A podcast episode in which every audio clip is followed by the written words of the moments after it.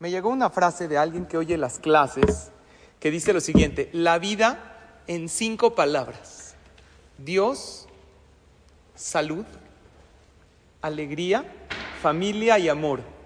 Y decía lo siguiente, que el primero siempre te cuide y el resto nunca te falte. Y creo que es la verajá más grande que hay.